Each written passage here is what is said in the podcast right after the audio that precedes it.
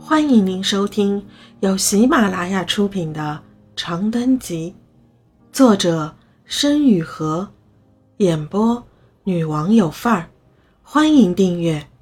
萍乡三，施老二一路把他送到村口，插兜摸着火机，一把扔给他：“走喽，落去了，过摩的家去。”宋小芳呆滞的点了点头，被远处一声惊雷震得回了魂，这才一拐一拐的走向隔很远才有一盏路灯的小巷深处。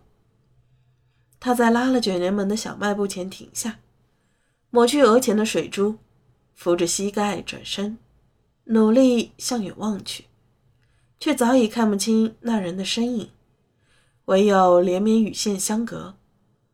宋小芳知道自己长得丑，这辈子很有可能嫁不出去。宋小芳揣着一身肥膘，定着一颗铁心，背着一腔恶胆。等施老二拖着一条瘸腿从镇上两手空空的回来之后，在奚落和冷眼中两手空空的嫁给了他。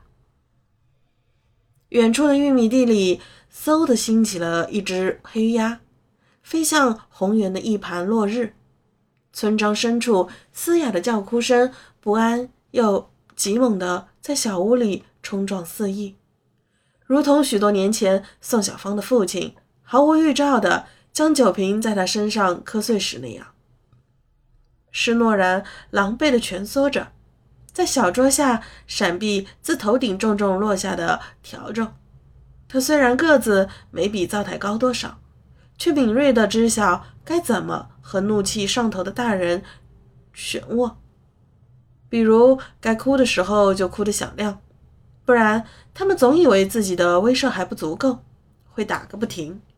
以及不要辩解，及时认错，哪怕这错其实是冤假错案的错。这妮儿忒贱，一个不理，许就糊弄你爹。看俺今儿不打死你，白是恁个你！宋小芳含恨的嗓音，如同喉咙里含着烈日烤软的胶水，手中吐扫帚的。指甲洗地，漫卷着麦芒。施诺然糊了满脸、满脖子泪，有些呆愣地伏在桌子底下，睁着眼看过去。一只西瓜虫鬼鬼祟祟地顺着水泥地的裂隙一路划过，消失在视野模糊的尽头。他想起小时候自己在田埂上偷偷骑过又侧翻的三轮车。在漫山遍野的神佛看来，是不是也像一只踽踽独行的西瓜虫？诗航不知道什么时候爬下了炕，大哭着抱着宋小芳的大腿不撒手。这动作大概是小孩子最朴实勇敢的抗争。他含着鼻涕泡，嘟囔不清的求他别打了，一屁股摔在地上，漾起一卷猝不及防的尘风，就像宋小芳。无来由的怒火，可他们不知道，宋小芳的怒火并非毫无来由。他前些天上县城去领施老二的救济金，路上遭扒手偷了钱包，追着追着又磕破了腿，最后被玻璃窗口里的声音冷嘲热讽，落得一句：“下个月开始县里政策就变了，你家不用再过来了。”宋小芳渐渐明白，为什么人们都乐于打孩子了。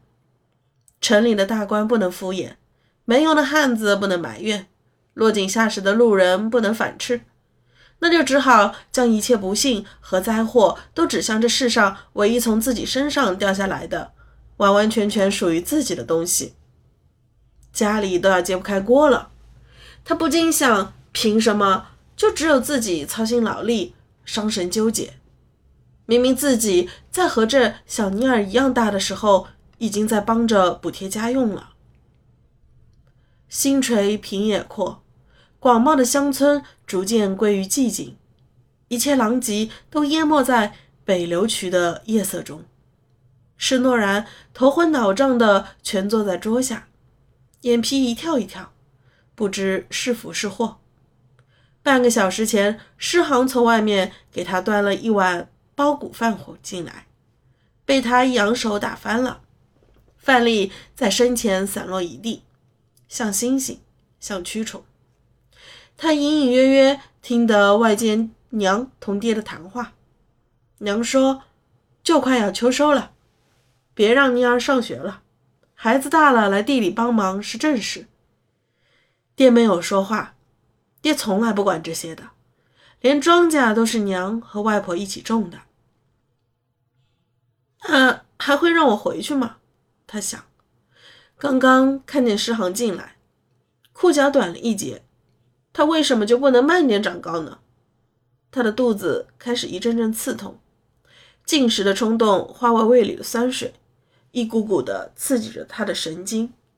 他伸出胳膊，抖着手捡起地上的一颗豆子，伴着灰尘塞到嘴里，感觉味道有点夹生，囫囵吞了下去。